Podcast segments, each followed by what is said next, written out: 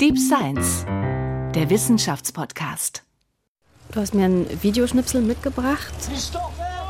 Ähm, eine Frau, blonde Haare, langer Mantel, wird in Handschellen abgeführt. Den Kopf hat sie so gesenkt.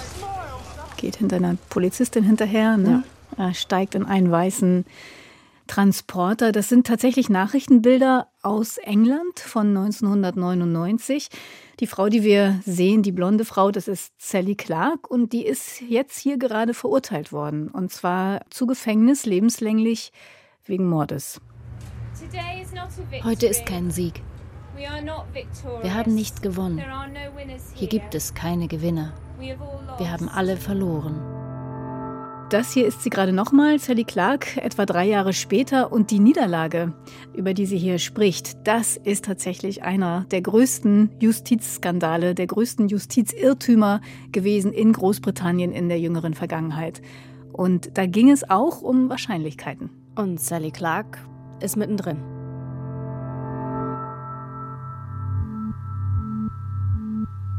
Das ist Deep Science, der Wissenschaftspodcast von Deutschlandfunk und Deutschlandfunk Kultur. Ich bin Sophie Stiegler. Und wir fragen uns in dieser Staffel, was passiert wirklich und was spielt sich nur in meinem Kopf ab. Hacking Reality haben wir die Staffel genannt. Und in dieser Folge geht es um Zahlen, genauer um Wahrscheinlichkeiten. Sollen uns ja eigentlich dabei helfen, die Welt zu verstehen und für uns einzuordnen. Was ist normal, was passiert oft und was ist vielleicht was ganz Besonderes. Und wenn da so eine Zahl draufsteht, dann glauben wir, ja, muss ja stimmen. Ne? Die ist objektiv, die ist nüchtern, vertrauenswürdig. Und genau da liegt der Fehler. Weil man kann sich mit so einer Zahl seine Wirklichkeit auch zurechtbasteln. Und wenn man die mal hat, dann kann man andere davon überzeugen. Lydia Heller hat uns eine Geschichte dazu mitgebracht, die ganz gut klar macht, was passieren kann, wenn wir blind Zahlen vertrauen. Ich muss einmal kurz noch eine Warnung aussprechen. Gleich geht es um Tod und zwar bei den Kleinsten. Wer das nicht hören möchte, der sucht sich am besten eine andere Folge aus. Bei uns geht's jetzt los mit der Geschichte von Sally Clark. Die Geschichte von Sally Clark, die beginnt im Dezember 1996. Da ist sie 32 Jahre alt, ist Anwältin, verheiratet, lebt mit ihrem Mann, der ist auch Anwalt, in einer Kleinstadt in der Nähe von Manchester. Denen geht's gut. Die verdienen gut, die leben in einer guten Gegend. Sie ist zum ersten Mal Mutter geworden im September. Christopher heißt ihr Sohn, ganz tolles, stilles, unkompliziertes Baby. Das hat sie wahrscheinlich erzählt. Das hat sie zu der Zeit bestimmt ganz vielen Leuten erzählt. Mir jetzt nicht, sie lebt nicht mehr. Man kann es aber alles nachlesen in vielen Artikeln, die es gibt über den Fall. Es gibt auch ein Buch mit vielen Notizen von Sally Clark und vieles, was ich darüber weiß, habe ich auch aus den Gerichtsakten. Da kann man finden, Anfang Dezember ist Christopher also etwa elf Wochen alt und Sally Clark ist busy, wie junge Mütter busy sind das erste Weihnachten mit dem Kind steht vor der Tür.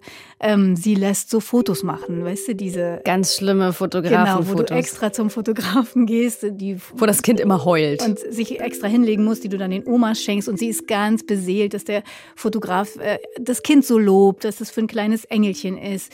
Alles, was man da so liest über diese ersten Wochen mit Christopher, da springt einem aus jeder Zeile an, wie stolz sie auf dieses Kind ist. Und dann Mitte Dezember ungefähr, am 13. Das ist ein Freitag. Sally ist abends alleine zu Hause mit Christopher. Er liegt im Körbchen neben Sally Clarks Bett. Sie will sich auch hinlegen, geht aber nochmal runter in die Küche, macht sich einen Tee, kommt wieder hoch nach ein paar Minuten und da atmet Christopher nicht mehr. Und sie wählt wahrscheinlich direkt den Notruf die ist total hysterisch, so erzählt sie. Also die weiß erstmal gar nicht, was sie machen soll, wählt aber dann genau ähm, den Notruf. Rettungssanitäter kommen auch und versuchen, den wiederzubeleben, aber es gelingt nicht. Der ist tot. Weiß man woran? Ja, also in solchen Fällen, wenn Neugeborene sterben, dann gibt es eine Autopsie. Das ist auch gemacht worden durch den Pathologen, der für dieses Einzugsgebiet zuständig war zu der Zeit. Und über die Todesursache ist in den Gerichtsunterlagen etwas vermerkt. Die Obduktion wurde von Dr. Alan Williams durchgeführt, der unter anderem Prellungen und Abschürfungen am Körper sowie einen kleinen Riss und eine leichte Prellung am Frenulum feststellte, die seiner Meinung nach wahrscheinlich auf Wiederbelebungsversuche zurückzuführen waren. Als Todesursache wurde damals eine Infektion der unteren Atemwege angenommen. Das heißt, er ist an einer einfachen Erkältung gestorben? Das kann man, glaube ich, so nicht sagen. Also es, das stimmt, dass der Schnupfen hatte in den Tagen zuvor. Das hatte Sally auch Sorgen gemacht. Sie ist deswegen zum Arzt gegangen. Ähm, der Arzt hat ihr aber gesagt, Babys haben Schnupfen, machen Sie sich jetzt keine Sorgen darüber, das ist normal. Ähm, es gab dann diese Obduktion, da wurde festgestellt, zu dem Zeitpunkt, es deutet alles auf eine Atemwegsinfektion hin. Und das war dann auch die Diagnose, von der alle ausgegangen sind als Todesursache.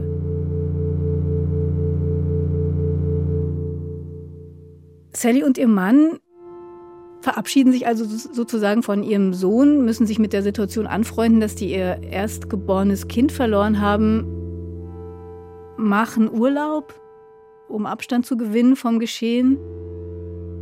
Wir haben jetzt Frühling 1997 und ähm, Sally wird wieder schwanger. Ende November 1997 kommt dann Harry auf die Welt erzählen sie sofort allen, ganz anderer Typ als Christopher, feist, schreit viel, wirkt viel robuster, funny looking chap, sagen sie immer, ähm, weil der auch so eine knorrige Physiognomie hat. Und es ist noch was anderes im Fall von Harry, weil ja bekannt war, dass Christopher das erste Kind so früh gestorben ist, wird Harry unter so ein besonderes Monitoring-Programm gestellt. Also da kommt dann immer eine Krankenschwester, die überwacht regelmäßig, ob es Harry gut geht. Er muss auch so einen kleinen Atemmonitor tragen, der wird ihm auf den Bauch geschnallt. Und der piept dann immer, wenn die Atmung unregelmäßig ist. Also der wird, äh, wird richtig gut überwacht. Der wird richtig gut überwacht. Auch Sally und ihr Mann müssen so Wiederbelebungstrainings machen für Babys und so weiter. Und äh, Sally und ihr Mann, die machen aber natürlich alles mit, weil die sind so froh. Die sind so froh, dass sie quasi jetzt nochmal so eine Chance kriegen, dass die nochmal ein Kind bekommen haben. Und eine gewisse Angst schwingt da wahrscheinlich dann schon auch immer mit. Ne? Am 26. Januar 1998 ist ein ganz normaler Tag für Sally. Sie hat einen Arzttermin mit Harry, will den wahrnehmen, stellt dann im Laufe des Nachmittags fest, dass Harry immer stiller wird und findet ihn abends leblos in seinem Babystühlchen. Das, ja, kann man, glaube ich, nicht in Worte fassen, wie schlimm das für die Eltern sein muss. Sie ruft den Notarzt, in dem Fall ist sie auch nicht alleine bei Harry, ihr Mann ist da, den schreit sie herbei, der kommt, versucht Harry zu beatmen, macht Herzdruckmassage. Ähm, dann kommt auch der Notarzt, die holen dieses Kind ab, sie fahren ins Krankenhaus. Da gibt es Wiederbelebungsversuche. Aber ein paar Minuten später kommt ein Arzt auf die beiden zu und sagt, Harry ist auch tot. Und da war der acht Wochen alt. Zweimal hintereinander so, äh, so was Schlimmes zu erleben, dass das eigene Kind so jung stirbt, mhm. kann man sich nicht annähernd vorstellen, wie es den Eltern da geht. Möchte man sich auch nicht vorstellen und man möchte auch gar nicht diese komischen Fragen am Kopf haben. Äh, wie geht's denen wohl? Denen ging's total schlecht, natürlich. Ähm, sie erzählt aber aus über diese Zeit, die Sally Clark, dass es ihr anders ging als bei Christopher. Während sie bei Christopher wirklich so verzweifelt war und ganz viel geweint hat, hat sie in Harrys Fall richtig so eine Taubheit beschrieben, die sie erfasst hat. Wie, wie kann das sein? Sie macht sich Vorwürfe natürlich. Ich bin eine Versagerin. Als Ehefrau, als Mutter. Ich bin ein Freak dessen Kinder durch mysteriöse Viren und Infektionen sterben. Steve und ich sind immer so gesund gewesen. Wie konnten wir nur so kranke Kinder zur Welt bringen? Wir werden nie eine Familie sein. Ich fühle mich besiegt und ohne Hoffnung. Das war zum Beispiel so eine Notiz von Sally Clark aus dieser Zeit, die haben wir hier nachsprechen lassen. In diesem Zustand in dem diese zwei Menschen gewesen sein müssen, Schock, Nichtverständnis, haben die aber nicht mal Zeit zu trauern. Also am nächsten Morgen steht die Polizei vor der Tür, untersucht das Haus, machen Fotos, stellen Fragen. Harrys Leichnam wird auch obduziert und im Gerichtsbericht steht folgendes Ergebnis. Die von Dr. Williams bei der Obduktion erhobenen Befunde deuteten auf eine nicht unfallbedingte Verletzung hin, die auch durch mehrfaches Schütteln verursacht worden sein konnte. Und es wurde davon ausgegangen, dass Schütteln die wahrscheinliche Todesursache war. Das heißt, die Polizei vermutet, dass ähm, Sally schuld ist am Tod ihres Kindes. Erstmal werden beide festgenommen, Sally Clark und ihr Mann, unter Mordverdacht. Ihr Mann kommt dann aber relativ schnell wieder frei. Sally bleibt aber unter Arrest, ist dann nur auf Kaution wieder frei. Denn nach der Obduktion von Harry war dann auch noch mal der Tod von Christopher neu untersucht worden. Und da hat der Rechtsmediziner, den wir schon gehört haben, Alan Williams, der hatte seine frühere Einschätzung, Tod durch Infektion der unteren Atemwege, geändert und hat jetzt gesagt, die Befunde, die es damals gab, die würden im Grunde nicht ausschließen, dass der Junge erstickt worden sei. Und daraufhin wird dann Sally angeklagt wegen zweifachen Mordes. Die Clarks stehen jetzt vor einem Mordprozess und sie sind ja beide Anwälte, das heißt, die kennen das System. Ähm, wie verhalten die sich da? Also spielen die alles brav mit oder gehen die direkt auf Konfrontation? Äh, nee, die waren in den ersten Monaten total kooperativ. Also Sally kann ja darüber nicht mehr selber berichten. Ich hätte ihren Mann gern dazu gefragt. Der hat sich aber auch total aus der Öffentlichkeit zurückgezogen, der wird auch abgeschirmt. Aber es gibt ja die Gerichtsakten und dieses Buch, was ich schon erwähnt habe, Stolen Innocence heißt, das äh, hat ein Prozessbeobachter geschrieben und der stand auch über viele Jahre im Austausch mit Sally. Und da kann man lesen, ähm, natürlich, natürlich waren die sauer, natürlich standen die unter Schock und die waren auch sauer darüber, dass die sich jetzt nach zwei so Tragödien auch noch mit Mordvorwürfen auseinandersetzen müssen. Trotzdem hatten die die Hoffnung, dass durch diese Ermittlung und durch diesen Prozess eben herauskommt, was ihren Kindern passiert ist. Mhm, das wollten sie selber eben auch wissen. Klar. Wir sind nicht defensiv. Die polizeiliche Untersuchung war ein normales Verfahren. Ich sehe ein, dass es eine gründliche Untersuchung geben muss, wenn ein Baby unerwartet stirbt, um sicherzustellen, dass kein Fehlverhalten vorliegt. Und wenn zwei Babys gestorben sind, muss die Untersuchung noch genauer sein. Es wird sicherlich objektiv sein, keine Hexenjagd. Sally was fine. She was a lady. Eine Dame ist Sally Clark außerdem gewesen. Who didn't have an ounce of harm in Und jemand, der keiner Fliege was tun konnte. Uh, she was very naive. She was very, very trusting of the system. Vollkommen im Vertrauen darauf, dass das herauskommen wird, was passiert ist. Wer sagt das? Das ist äh, die Stimme von Michael Mackey gewesen. Der war Mitte und Ende der 90er Jahre, also zu der Zeit dieser Geschichte, der Strafverteidiger außerhalb von London. Also er galt als der beste Strafverteidiger außerhalb von London und über ihre Anwaltskontakte ähm, hatten sich die Clarks an ihn gewandt in dem Moment, als klar wurde, jetzt die Sache wird doch ernster für uns, als wir am Anfang vermutet hatten. Michael Mackey ist auch inzwischen natürlich längst im Ruhestand. Und der hat auch sofort zugesagt, als ich ihn um ein Interview gebeten habe. Das war ein wichtiger Fall für ihn damals. Und der erinnert sich noch total genau an den Tag, an dem er Sally das erste Mal begegnet ist. She was a middle class commercial lawyer. Also ja, Wirtschaftsanwältin, Mittelschicht. Absolut vertrauensvoll in das britische Justizsystem. Faith that uh, was completely without foundation, particularly as it turned out. Er ist eben überzeugt. She was not a murderer. Er, er, erlebt sie als jemand, der kein Mörder sein kann, keine Mörderin. Ja, momentan liegt ja auch nicht viel gegen sie vor. Also die Beweise klingen ziemlich dünn. Also der Rechtsmediziner, der, der seine Meinung geändert hat und sagt, ja, da könnte was gewesen sein. Äh, oder gab es sonst noch irgendwas, was gegen Sally gesprochen hat? Also es gab niemanden, der gesagt hätte, es besteht Anlass zu glauben, dass Sally Clark eine Gewalttäterin ist oder zur Gewalt neigt. Aber es gab ja die Obduktion und die Ergebnisse dieser Obduktion waren verschieden zu interpretieren. Das ist genau, was passiert ist. Es gab Gutachten von der Staatsanwaltschaft, von der Verteidigung, die hatten beide hochkarätige ExpertInnen angeheuert.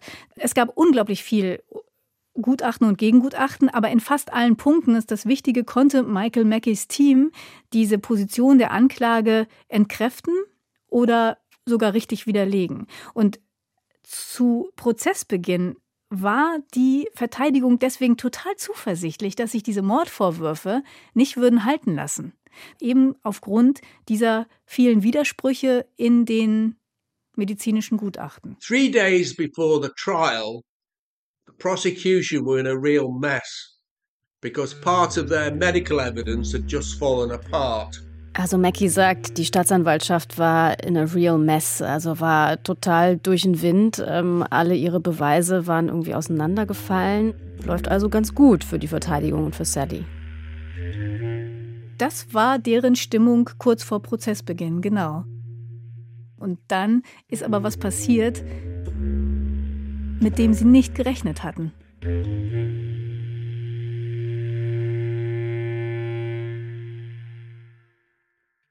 Es ist Montagvormittag. Wir haben inzwischen Oktober 1999, also drei Jahre ist Christophers Tod her, der von Harry knapp zwei Jahre. Der Prozess geht los, die Beteiligten kommen alle in den Saal, Gerichtssaal.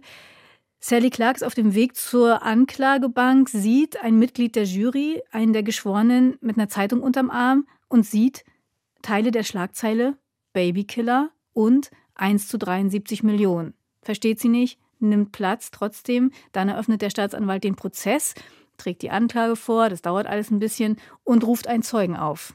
Sir Roy Meadow. Hm, das ist er hier, ne? Also ein älterer Herr, klar, Anzug, ähm, Lederaktentasche, flankiert von zwei Mitarbeiterinnen, sieht so sehr ernst und dynamisch aus. So ja, ne, auch so einen, genau, ne, so einen überzeugten Schritt hat der sogar im Foto irgendwie. Also es transportiert ja. sich. Das ist eine Autorität, würde ich sagen. Das war ein absolut renommierter Kinderarzt in diesen Jahren, Professor für Kindergesundheit, Experte für die Aufdeckung von Fällen von Kindesmisshandlung. Der war international total anerkannt. Moment, du hast gesagt, er ist ein Sir auch? Der ist, genau, der ist lustig. Zum Ritter Ja, der ist lustigerweise 1998, äh, also ein Jahr vor diesem Prozess, tatsächlich zum Ritter geschlagen worden. Und zwar genau wegen seiner Verdienste um die Kindergesundheit. Und er wird auch immer in Artikeln, die ich so gefunden habe, wird er immer oder häufig genannt, eine Säule des medizinischen Establishments.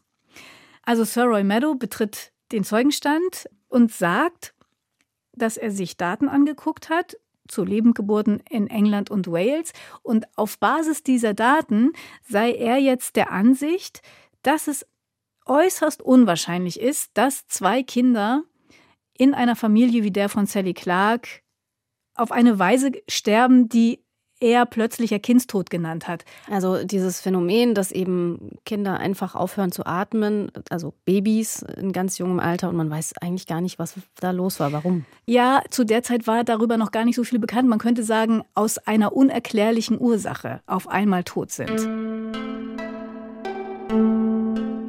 Was er genau gesagt hat, ähm, im Zeugenstand. Das kann man auch im Prozessbericht nachlesen. Wenn man Faktoren wie das Rauchen ausklammert, dann liegt die Wahrscheinlichkeit eines plötzlichen Kindstodes bei 1 zu 8543. Die Wahrscheinlichkeit von zwei plötzlichen Todesfällen in einer Familie, wie der von Sally Clark, beträgt also 1 zu 73 Millionen. Das ist etwa so, als wenn Sie beim Grand National Pferderennen auf einen Außenseiter setzen. Also nehmen wir an, Sie setzen bei einer Gewinnwahrscheinlichkeit von 80 zu 1 auf den Sieger des letzten Jahres. Im nächsten Jahr gibt es dann ein anderes Pferd mit einer Quote von 80 zu 1. Sie setzen wieder darauf und es gewinnt. Um die Quote von 73 Millionen zu 1 zu erreichen, muss das vier Jahre in Folge so zutreffen. Dass das passiert, ist außerordentlich unwahrscheinlich. Und so ist es auch mit diesen Todesfällen.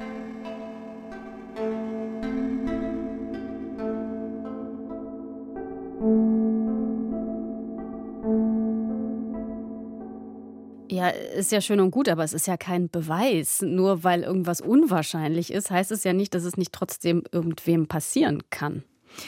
Und genau die, diese Frage, diese Irritiertheit hatte auch die Verteidigung damals. Da kann sich Michael Mackie noch gut dran erinnern, der wusste irgendwie, hier passiert was, ist noch nicht so ganz klar was, aber hier passiert was, das wird Konsequenzen haben für uns und vermutlich bedeutet das auch nichts Gutes für uns von der Verteidigung. Dass diese Zahl auftauchen würde, darüber ist Michael Mackey informiert worden, damals ganz kurz vor Prozessbeginn. Und auch das weiß der noch total genau, wie diese 1 zu 73 Millionen in sein Leben getreten sind. Uh, I was in a room in Lincoln's Inn Field. Äh, kurz vor Prozessbeginn saß er äh, noch mit Anwälten in der Kanzlei, die haben noch die letzten Details besprochen. And it came through on a fax. Dann wurde dieses Fax reingereicht, erzählt er, und dann gucken die drauf und dachten, um Gottes Willen. Was ist das für ein Haufen Blödsinn? Uh, and that's when we said, well, this can't be right. This has got to be a load of twaddle. Also äh, ihm war direkt klar, dass das äh, kann nicht stimmen. Das glaube ich nicht. Also er hat, glaube ich, noch nicht direkt verstanden, dass jetzt mit den Zahlen was nicht stimmt konkret, aber er hat befürchtet, dass diese Zahlen, diese Angabe die Jury beeinflussen. Im Verfahren wird es jetzt darauf ankommen, wer seine Position glaubwürdiger vertritt vor der Jury. Und da hat Sally Clark, das befürchtet er, einfach keine guten Karten, weil die kann ja nicht mehr sagen, als ich war es nicht. Aber sie kann das sehr glaubwürdig tun. Also sie kann sagen, ich, ich habe meine Kinder geliebt, ich war stolz auf diese Kinder. Ich hätte niemals was angetan. Das kann doch genauso glaubwürdig sein wie irgendein Experte. Das ist total interessant, dass du das sagst, weil das ist exakt, was Sally Clark selber auch gedacht hat. Also das, ich glaube, diese Haltung, die zieht sich durch das ganze Buch Stolen Innocence die hat es nicht für möglich gehalten, dass irgendjemand Zweifel daran haben könnte, dass sie unschuldig ist. Und äh, Mike Mackey zum Beispiel, der hat ihr auch solche Sachen gesagt damals wie ähm, zieh dich mal ein bisschen Mamsi an, also so muttihaft, weil äh, sonst, wenn du da im Anzug kommst und alle wissen, du bist Anwältin, dann wird dir die Jury nicht glauben, dass du wirklich gerne Mutter warst. Und du stehst aber unter Mordanklage für deine Kinder. Und sie hat das überhaupt nicht verstanden. Was hat das damit zu tun, was ich anhabe, ob ich eine Mörderin bin oder nicht oder so, oder ob ich meine Kinder liebe oder nicht? Ähm, das hat sie unterschätzt. Hm. Ähm, das war vielleicht das, was Mike Mackey als naiv auch bezeichnet hat. Ne? Das war schon clever von der Anklage. Da diesen Experten gegenüberzustellen, der dann irgendwie äh, seine Position ganz eindrucksvoll klar macht und eben diese Nüchternheit, Objektivität ausstrahlt, so ist es und nicht anders. International anerkannt, wissenschaftlich begründet, ne? Genau. Das war, wenn das die Strategie war, total erfolgreich für die Anklage. Our top story tonight. She seemed to be the woman with everything a good job, a lovely house, and the beginnings of a young family. But tonight, the life of Cheshire solicitor Sally Clark is in tatters after she was convicted of killing her two baby sons. Sally Clark wird schuldig gesprochen. Ähm, das ist dann im November 1999 zu dem Zeitpunkt Thema in allen Nachrichten. Wir haben hier gerade ein paar Töne gehört von der BBC. Die Aussage von Roy Meadow, die hatte tatsächlich dem Verfahren eine andere Richtung gegeben. Das war wirklich so eine Art Gamechanger. Ich sehe zum ersten Mal den weißen Gefangenentransporter. Jeder Gefangene in einer eigenen Minizelle. Unter Blitzlichtgewitter werde ich zum Wagen geführt. Die Gefangenen in den anderen Boxen hören Radio. Es geht um die letzte Verurteilung. Sie beschimpfen Sally Clark mit üblen Ausdrücken, ohne zu wissen, dass ich gerade zu ihnen gestoßen bin. Ich habe Angst. Ich weine. Als ich durch die Tür des Style Prison gehe, sehe ich mich selbst im Fernsehen. Fünf Gesichter starren mich an. Sie schreien, hier ist die Perverse, Mörderin, stirb. Ich fühle mich wie ein eingesperrtes Tier. How did I feel? I tell you how I felt. I felt absolutely awful. Because I was convinced this woman was innocent. Für Mike Mackey war das natürlich auch eine totale Niederlage, diese Verurteilung, dieser Schuldspruch. And I had prepared a statement. Er fühlte sich schrecklich. The statement was made on er hatte im Namen des Ehemanns von Sally Clark ein kleines Statement vorbereitet und da hat er eben gesagt, My wife was a loving mother to her children. In der kurzen Zeit, in der unsere Söhne gelebt haben, war meine Frau immer eine liebevolle Mutter für sie. Die ist nicht schuldig und unsere Söhne wurden auch nicht ermordet. Und das sei genau das gewesen, was Mike Mackey auch gedacht hat. Gut, er ist ja Anwalt, vielleicht muss er das auch irgendwie sagen, aber ähm, wenn er so überzeugt ist, heißt das, sie machen weiter. Also Sie ja. kann ja in Berufung gehen. Genau, das macht äh, Michael Mackey auch sofort. Er beginnt auf der Stelle ein Berufungsverfahren zu organisieren. Und ihm ist klar, hier muss jetzt anders argumentiert werden. Hier geht es jetzt um Mathematik, um Statistik und um Wahrscheinlichkeiten. Aber Sally geht trotzdem erstmal ins Gefängnis. Für wie lange? Der Schuldspruch war da eindeutig lebenslänglich wegen zweifachen Mords. Und alles wegen der 1 zu 73 Millionen? Also, das kann man kaum glauben, dass so eine Zahl so entscheidend gewesen sein soll im Prozess. Ähm, wo genau kommt jetzt diese Zahl her? Die müssen wir uns noch mal mhm. ganz genau anschauen. Also und stimmt die überhaupt? Also ich hatte ja schon gesagt, der Roy Meadow hatte sich auf eine Studie vor allem gestützt und die hatte damals Familien wie die von Sally Clark untersucht, also Geburten und Sterbefälle unter Neugeborenen in solchen Familien in äh, England und Wales. Und ähm, diesen Daten zufolge ist zu diesem Zeitpunkt in solchen Familien etwa eins von circa 8.500 Neugeborenen an sowas wie plötzlichem Kindstod gestorben. Die genaue Zahl war in einem von 8.543 Fällen. Vor diesem Hintergrund hat er Folgendes geschlussfolgert, und zwar, wenn die Wahrscheinlichkeit, dass ein Kind in solchen Familien stirbt, bei 1 zu 8.543 liegt, dann ist die Wahrscheinlichkeit, dass zwei Kinder auf diese Weise sterben, 1 zu 8543 mal 1 zu 8543, gleich gerundet 1 zu 73 Millionen. Also er hat die Wahrscheinlichkeiten einfach miteinander multipliziert. Macht man auch so. Ähm, haben wir mal irgendwann gelernt in der Schule. Also das, das geht nach den Regeln der Wahrscheinlichkeitsrechnung. Das ist alles okay. Ja, das kann man machen, aber nur unter einer Voraussetzung. Und darüber habe ich gesprochen mit Gerd Gigerenzer vom Max-Planck-Institut für Bildungsforschung ist er und einer der Statistikexperten, die sich immer wieder sehr kritisch mit Statistik und der Interpretation von Statistik auseinandergesetzt haben. Und der hat mir erklärt, was man da vielleicht doch kritisieren könnte an dieser Art zu rechnen. Man kann nur zwei Wahrscheinlichkeiten miteinander multiplizieren, wenn sie unabhängig sind. Also wenn sie würfeln. Hm? Ihr zweiter Würfelwurf ist unabhängig vom ersten. Hm? Dann haben Sie beim ersten eine Chance von ein Sechstel, eine Sechs zu haben und beim zweiten Mal nochmal ein Sechstel macht, ja, ein Sechsunddreißigstel. Das sind unabhängige Dinge. Und dass diese beiden Todesfälle hier aber tatsächlich unabhängig sind, also nichts miteinander zu tun haben, das hätte Sir Roy Meadow hier fairerweise in Frage stellen können.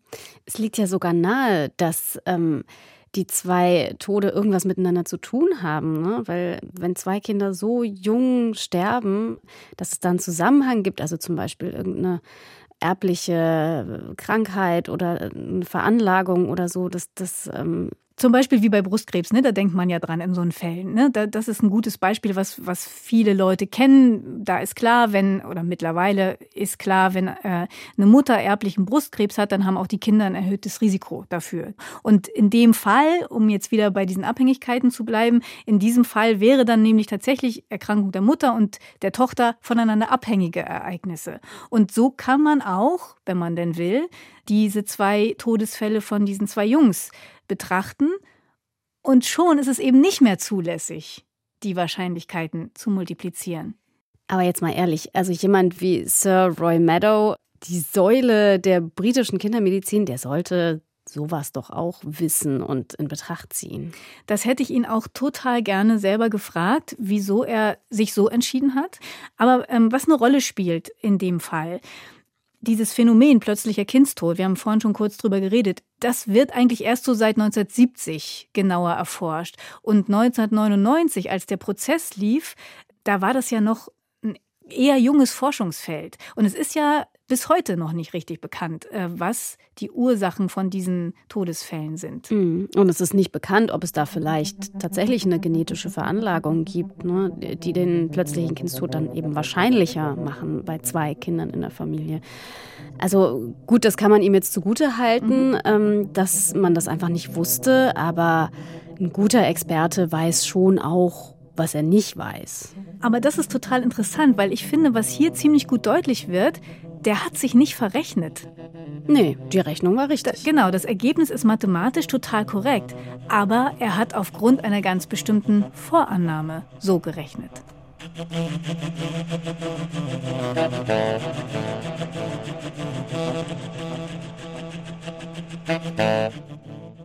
Okay, also wir können festhalten, dass Meadow seine Wahrscheinlichkeit auf einer Grundlage berechnet hat, die man in Frage stellen kann, vorsichtig gesagt. Und so kam diese Zahl zustande. Aber letzten Endes äh, frage ich mich, was soll das alles? Das hat ja letzten, mit dem Einzelfall nichts zu tun, ja? Also, falls Christopher und Harry wirklich unabhängig voneinander am plötzlichen Kindstod gestorben sind, dann wäre das halt ein extrem seltenes Ereignis, was ja auch gut so ist. Ja und? Also, ich kann auch nicht sagen, es ist unwahrscheinlich und deswegen muss Sally Clark ihre Kinder getötet haben. Und damit legst du eigentlich genau den Finger in die Wunde dieser Geschichte. Ich glaube, das ist genau der zentrale Punkt. Denn in jedem Fall hätte das eben nichts darüber ausgesagt, ob Sally Clark schuldig oder unschuldig ist. Denn hier lag noch ein ganz anderer Fehler vor. That's the prosecutor's fallacy. So they were twisting the use of statistics. Der Fehler, der hier vorliegt, sagt Mike Mackey, der hat einen Namen, der Trugschluss der Staatsanwaltschaft. Und was passiert ist, sie haben die Aussage der Statistik verdreht. Und das erklärt er damit, dass zu dem Zeitpunkt, da wurden zwar schon Statistiken in Gerichtsprozesse eingebracht, aber das waren eigentlich immer bisher so Sachen gewesen, wo dann Zahlen rauskamen im einstelligen Bereich nach Blutgruppenvergleichen. Da sich aber die Methoden entwickelt haben, kommen jetzt eben solche Zahlen raus, die im Millionenbereich liegen und das kann keiner mehr begreifen, sagt er. One in 73 million. Und es ist auch, gibt er zu, in dem Fall der Verteidigung nicht gut gelungen, äh, zu erklären, was diese Zahl eigentlich bedeutet.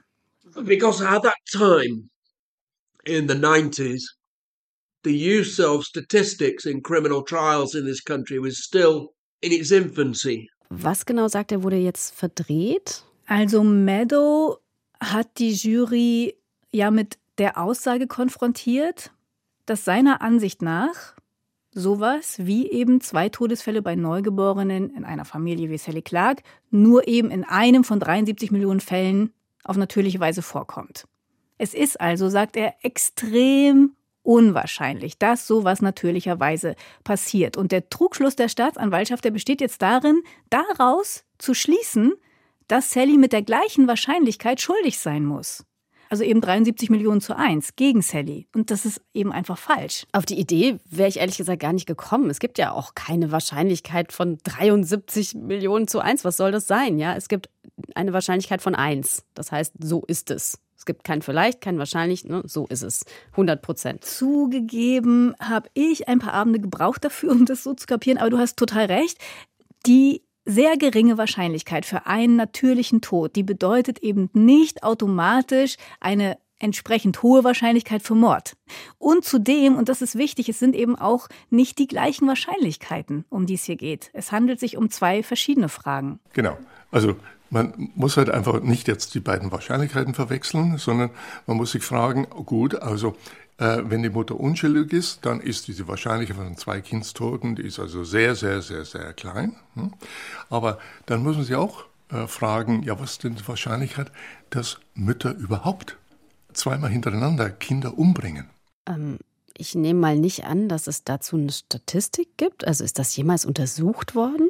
Das hat die Verteidigung dann gemacht. Es gab nämlich tatsächlich keine Statistik. Die haben sozusagen eine erstellt. Und zwar hatte Mike Mackey dann für das Berufungsverfahren extra zwei Statistikexperten angeheuert. Die haben sich Meadows Methode angesehen und haben danach berechnet, eben, was Gigeranzer sagt, wie wahrscheinlich es ist, dass eine Mutter wie Sally Clark zweimal hintereinander ihre Kinder tötet. Und was ist rausgekommen? Die kam auf eine Wahrscheinlichkeit von 1 zu 2200 Millionen. Also irgendwie versuchen sich jetzt Anklage und Verteidigung mit bekloppten Statistiken zu überbieten. Und die Anwälte in Mike Mackeys Team, die sind sich auch total sicher, dass deswegen jetzt im Berufungsverfahren aber Sally freigesprochen wird. Und sie selber schöpft natürlich auch Hoffnung, ist aber inzwischen äh, skeptischer, denn ähm, auch Sally hat während des ersten Verfahrens irgendwie verstanden, dass das jetzt hier nicht mehr so sehr um ihre Jungs ging und die Frage, was denen passiert ist, sondern dass es hier wirklich jetzt um Zahlen geht, die beeindrucken, weil sie von beeindruckenden Leuten präsentiert werden. Diese Zahlen, egal wie viele Nullen es sind, können für meinen Prozess nicht relevant sein und haben nichts mit mir zu tun. Das Problem ist, ich glaube, was Meadow gesagt hat. Ich weiß, dass es nicht wahr ist. Ich weiß, dass die Zahlen nicht auf mich zutreffen. Ich weiß, dass ich unschuldig bin. Aber der Mann ist einfach so glaubwürdig. Das ist ja eigentlich verrückt. Sie weiß, es stimmt nicht und sie glaubt ihm trotzdem. Also total krass. Der Zauber der Lederaktentasche. Total, total krasser Ton, habe ich auch gedacht, als ich das gelesen habe. Jedenfalls haben wir dann Oktober 2000. Das ist der Tag, an dem das Berufungsverfahren stattfindet. Die Verteidigung weist auf alles hin, was ihrer Ansicht nach falsch gelaufen ist im ersten Prozess. Und dann wird das Berufungsurteil gesprochen. Wir sind der Ansicht, dass die Beweislage gegen die Angeklagte in der Verhandlung überwältigend war. Wir sind überzeugt, dass die Geschworenen sie auch dann schuldig gesprochen hätten, wenn es keine statistischen Fehler gegeben hätte. Der Aspekt der Statistik war von minimaler Bedeutung, ein Nebenschauplatz. Wir schließen aus, dass er die Geschworenen unzulässig beeinflusst hat. Die nächsten Wochen und Monate sind hart, ich glaube immer noch daran, dass meine Unschuld bewiesen werden kann. Aber ich erkenne zum ersten Mal an, dass es noch lange dauern wird. Das ist jetzt eine Notiz gewesen äh, von Sally Clark später dann im Gefängnis. Jetzt ist sie nämlich nicht mehr als Berufungsanwärterin dort, sondern richtig verurteilt zu lebenslanger Haft wegen doppelten Kindsmords. Ich kann das ehrlich gesagt fast nicht glauben, dieses Urteil. Jetzt soll die Zahl plötzlich nicht mehr wichtig gewesen sein in dem Prozess, ja. Und die Beweislage, also nach allem, was ich jetzt bisher gehört habe, war alles andere als drückend oder überwältigend. Mhm. Das ging äh, dem Team um Mike Mackey herum genauso. Da war eine Riesenirritation nach dem Urteil auf Seiten der Verteidigung. Das hat keiner so richtig verstanden, wieso die Berufung hier abgewiesen wurde. Denn das Urteil besagt ja eben tatsächlich im Grunde, dass es genug Beweise für Sallys Schuld gegeben hat, und zwar von Anfang an, und dann eben die Statistik nur Nebenschauplatz war. Und das ist einfach nicht wahr. Das ist ja einfach mhm. tatsächlich nicht der Fall.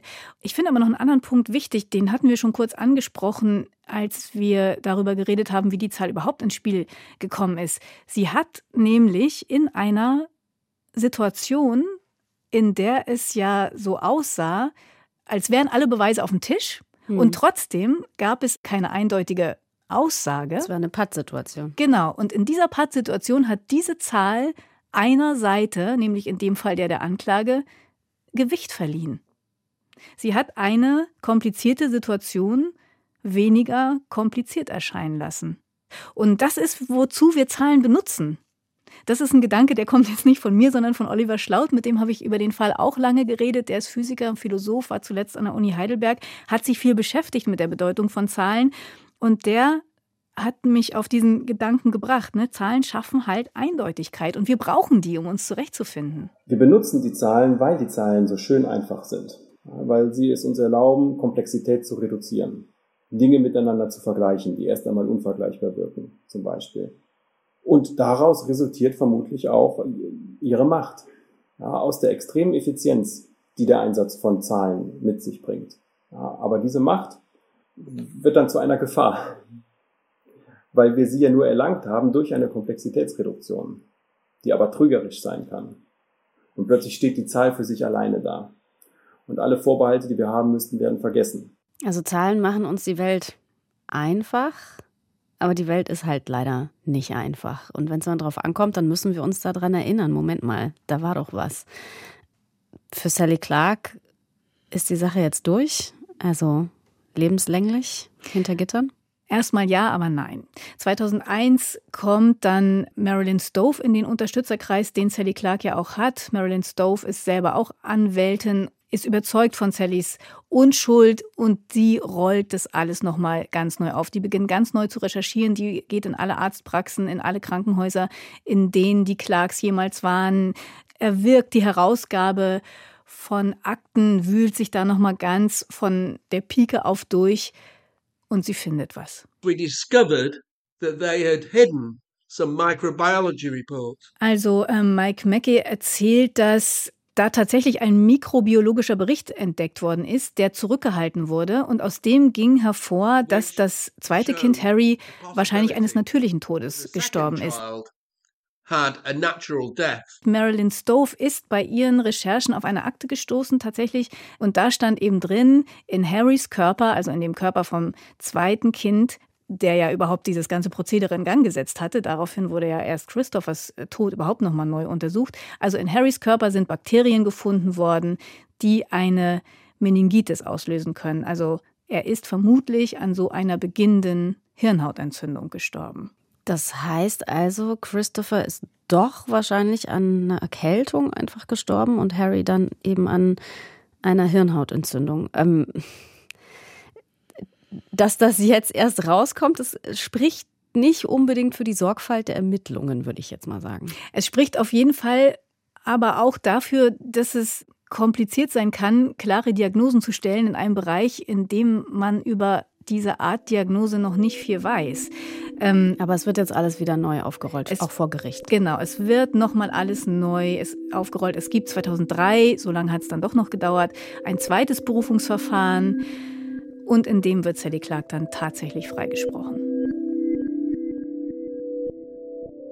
Wow, also einerseits irgendwie endlich Genugtuung, dass das für Sally Clark klar ist, sie ist unschuldig. Aber ihre Kinder bringt es natürlich auch nicht wieder und vor allem auch die Jahre im Gefängnis. Was, drei Jahre war sie Fast im Gefängnis? vier. Mhm. Fast ähm, vier Jahre. Ja, findet sie ins Leben zurück, als sie freikommt? Sie hat wieder angefangen zu arbeiten. Das war ja schon auch mal nicht so einfach als Anwältin, die dann mal wegen Mordes im Gefängnis saß. Also kurz, sie hat, sie hat versucht, vier Jahre lang ins Leben zurückzufinden. Das ist ihr nicht besonders gut gelungen. Die hatte ein ernsthaftes Alkoholproblem entwickelt und ist dann auch 2007 daran gestorben. Und vielleicht hat sie das schon geahnt, als sie nach dem Freispruch vor die Presse getreten ist mit diesem Statement, was wir ja schon gehört haben am Anfang. Heute ist kein Sieg. Wir haben nicht gewonnen. Hier gibt es keine Gewinner. Wir haben alle verloren.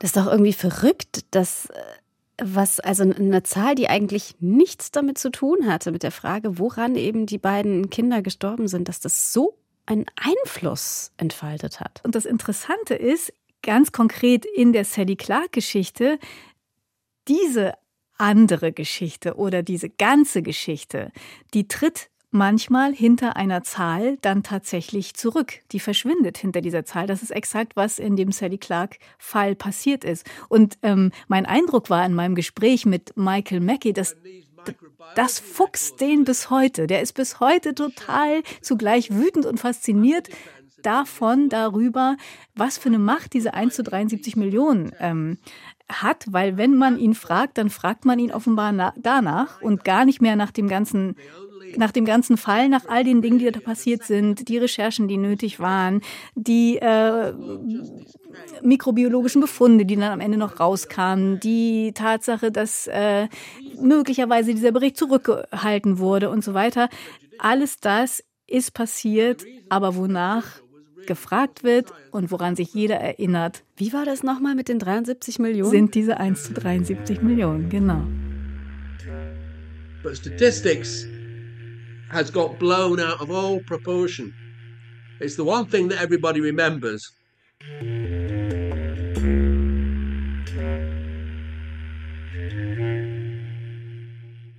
Wie wahrscheinlich ist die Wahrheit? Das haben wir uns hier in dieser Folge von Deep Science Hacking Reality unserer zweiten Staffel gefragt. Lydia Heller ist die Autorin und sie hat uns die Geschichte von Sally Clark erzählt. Redaktion hatte Jana Wuttke. Die dramaturgische Beratung kam von Emily Ulbricht. Aufnahme und Technik hat Jan Fraune übernommen. Regie, Schnitt und das Sounddesign kam von Sandro Schröder mit Musik von Johannes Enders. Und wenn euch diese Episode gefallen hat, sagt's gerne weiter, bewertet unseren Podcast, teilt ihn, was das Zeug hält. Hört auch gerne rein in unsere anderen Folgen in dieser Staffel von Deep Science. Versprochen, die sind auch richtig gut. Mein Name ist Sophie Stiegler. Vielen, vielen Dank fürs Zuhören und hoffentlich bis zum nächsten Mal.